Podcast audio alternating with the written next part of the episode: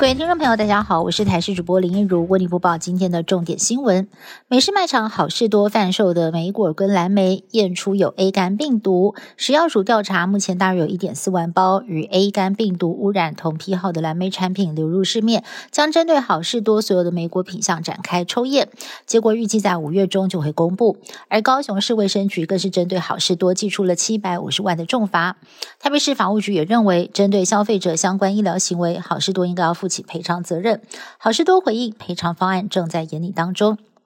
日本石川县能登地区，台湾时间十五号下午一点多发生了瑞士规模六点五的地震，深度只有十二公里。虽然没有发布海啸警报，但是震度之大，沿海测得了十公分左右的波动，连新系还有富山等多个县都有感。之后余震不断，传出了多栋民宅倒塌，居民受困其中。目前至少造成了一个人死亡，十三个人受伤。英王查尔斯三世举行加冕大典，各国的贵宾陆续抵达英国，包括了乌克兰第一夫人欧莲娜。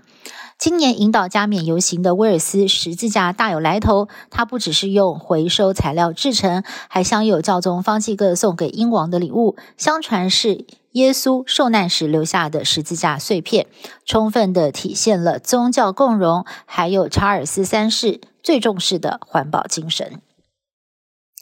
查尔斯三世的加冕大典即将登场，不过殖民历史伤痕又再度被揭开。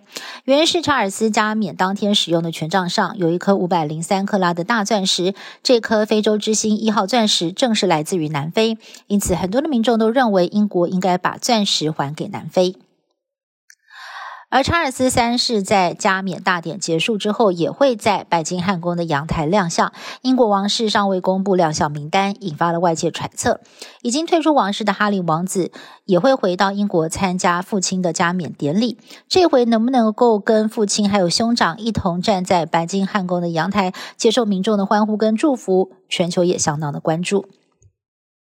医学界有了新的突破。美国波士顿儿童医院最近成功的对胎儿执行了脑部手术，手术是胎儿还在母亲子宫内进行的。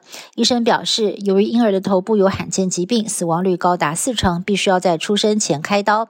后来手术相当的成功，婴儿顺利诞生，创下了医学界的奇迹。小女婴也有了健康的生命。南部水情吃紧，就盼梅雨季跟台风季能够解救危机。不过，气象专家彭启明分析，可能要等到六月上旬才会有机会稍微缓解。而气象局长郑明典则指出，连续三年的反圣音现象结束，圣音现象正在发展当中。由于暖海水区东移，台风生成位置也东移，会离台湾更远，让台风雨及时救水库恐怕是不可靠的。中国境外干预威胁各国。加拿大华裔议员庄文浩曾经多次发言力挺维吾尔族人，他本人跟家人受到了威胁，甚至在香港的亲戚也成了北京当局的目标。庄文浩不满加拿大情报单位两年前就掌握情资，却毫无作为。加拿大外交部长在四号表示，不排除要驱逐中国大使。不过，中国大陆也反呛说这是抹黑。以上新闻是由台视新闻部制作，感谢您的收听。更多新闻内容，请您持续锁定台视各界新闻以及台视新闻 YouTube 频道。